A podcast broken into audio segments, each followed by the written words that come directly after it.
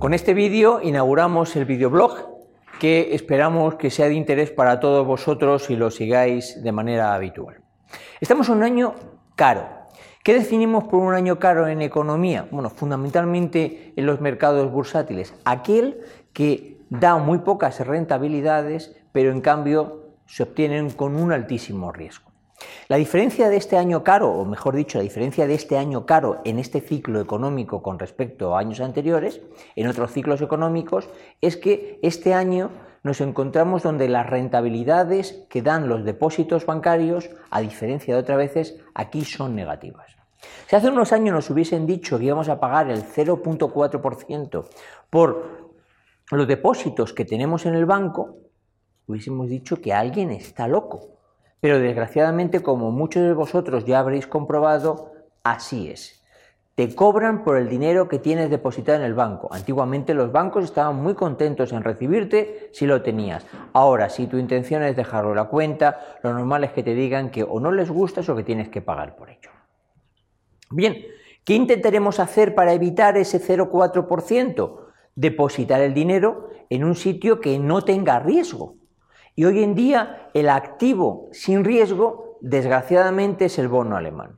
Y digo desgraciadamente que es el bono alemán porque el tramo que daría una cantidad superior a ese 0,4% es el bono a 10 años.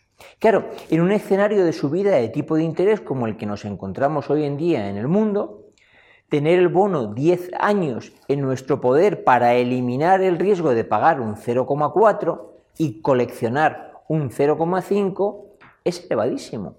Si lo queremos vender antes de la finalización o del vencimiento del bono, es decir, dentro de 10 años, con seguridad vamos a perder dinero vía precio.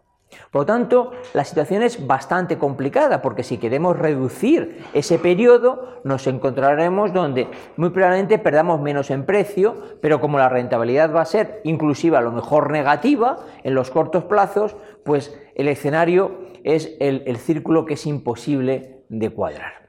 Entonces, la pregunta sería, ¿dónde colocamos el dinero? No podemos tenerlo en cuenta corriente, lo debemos colocar en algún sitio. Y nos encontramos que solamente hay dos activos que tengan un atractivo suficiente para estar. Y son determinadas acciones americanas y los bonos de los países estresados de la zona euro.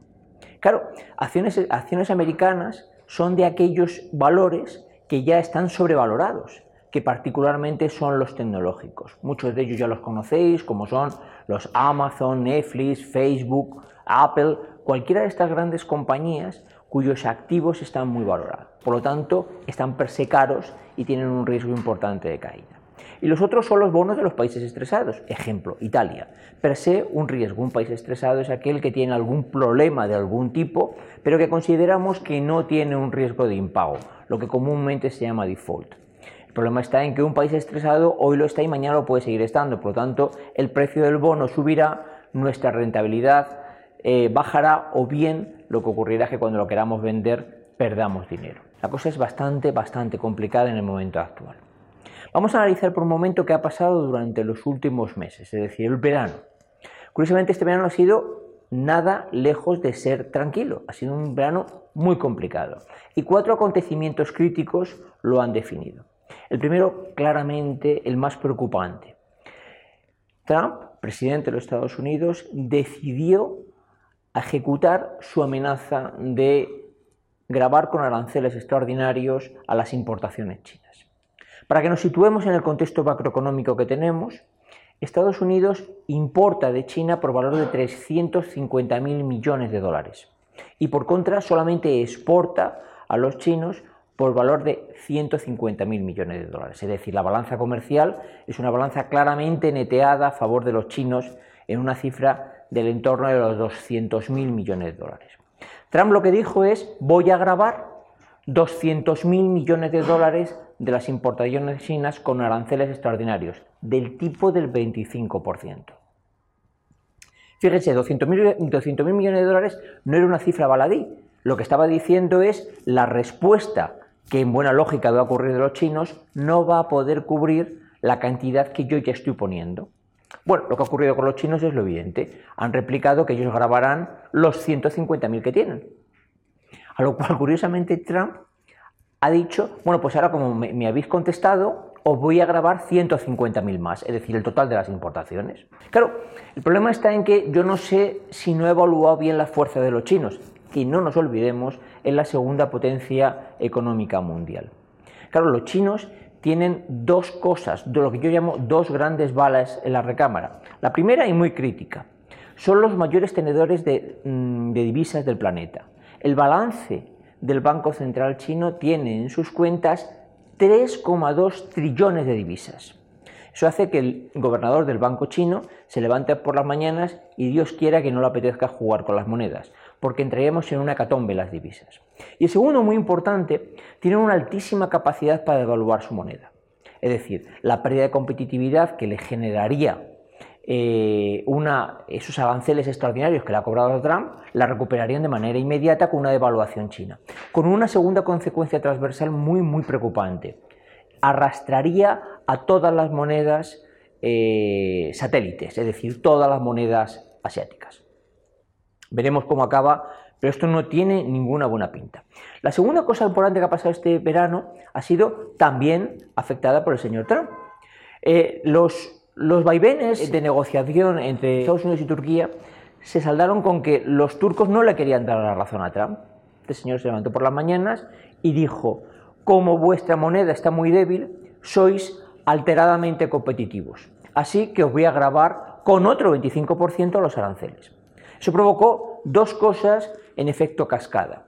La primera es que los turcos, su moneda se hundió y se vieron obligados a la segunda cosa que debilitó su economía, que es subir los tipos de interés en más de un 20%, lo cual evidentemente grava el consumo y todas las exportaciones. Pero no nos olvidemos, los turcos sirven ahora mismo de parapeto a un grave problema que tenemos los europeos, que es la inmigración por parte de Siria. Claro, inmediatamente que hicieron los turcos, llamar a los eh, chinos y llamar a los rusos pidiendo ayuda. Ayuda que los europeos no nos podemos permitir que escore hacia su lado, con lo cual antes o después nos veremos obligados a arreglar el problema que nuestro amigo, el aliado americano, nos está causando. La tercera cosa, y aquí cierto es que entramos en arenas movedizas, ocurre en Italia. Los movimientos populistas han sido siempre muy preocupantes, pero claro, estamos hablando de la séptima potencia económica del planeta.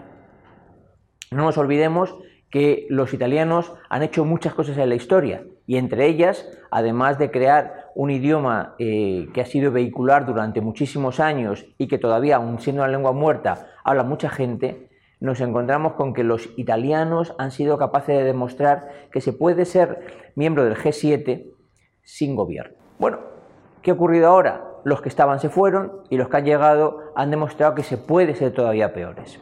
Y bueno, ya aquí no hay ni derecha ni izquierda, se han aliado entre ellos y la primera medida que han tomado, aparte de las medidas inmigratorias, eh, ha sido una gravosa, decirle a Europa, ni nos gustáis, ni estamos de acuerdo con vosotros y adicionalmente no vamos a cumplir con el presupuesto. Bueno, claro, el problema está en que los italianos deben hasta de callarse. Tienen un 132% de deuda sobre el PIB. Eso es impagable. Con lo cual, si además ahora tu política es expansionista en el gasto en lugar de contractiva, te vas a encontrar con que antes o después vas a tener problemas. Para finalizar los, los, cuatro acontecimientos críticos de verano, nos encontramos que de lo que era antiguamente el NAFTA, Trump ha dicho que ya no se llama NAFTA, no sé muy bien por qué, le ha puesto otro nombre, así que tendremos que aprender siglas nuevas, pero fundamentalmente quedaba la firma con Canadá y se hizo al finalizar el, verano. Bueno, no nos, no nos, olvidemos que uno de los graves problemas que puede tener la economía es que se adelante el final del ciclo porque estas luchas eh, arancelarias lo aceleran. A pesar de todo, seguimos sin ver la finalización del ciclo de una manera inmediata. Si analizamos qué ha ocurrido en los últimos ciclos económicos, nos vamos a dar cuenta que el ciclo económico en el que nos encontramos es el que ha crecido menos por el número de meses que ha transcurrido.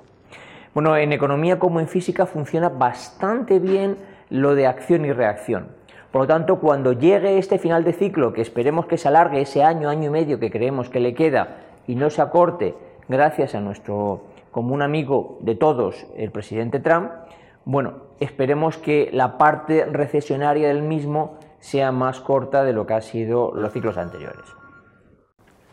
Lamentablemente me gustaría decir que estamos en un mercado alcista, que se va a ganar mucho dinero y que eh, esto es temporal. Desgraciadamente creo que nos quedan épocas muy, muy duras. Pero esperemos al mes que viene a ver si las noticias y la sonrisa de la boca de todos cambian. Muchas gracias.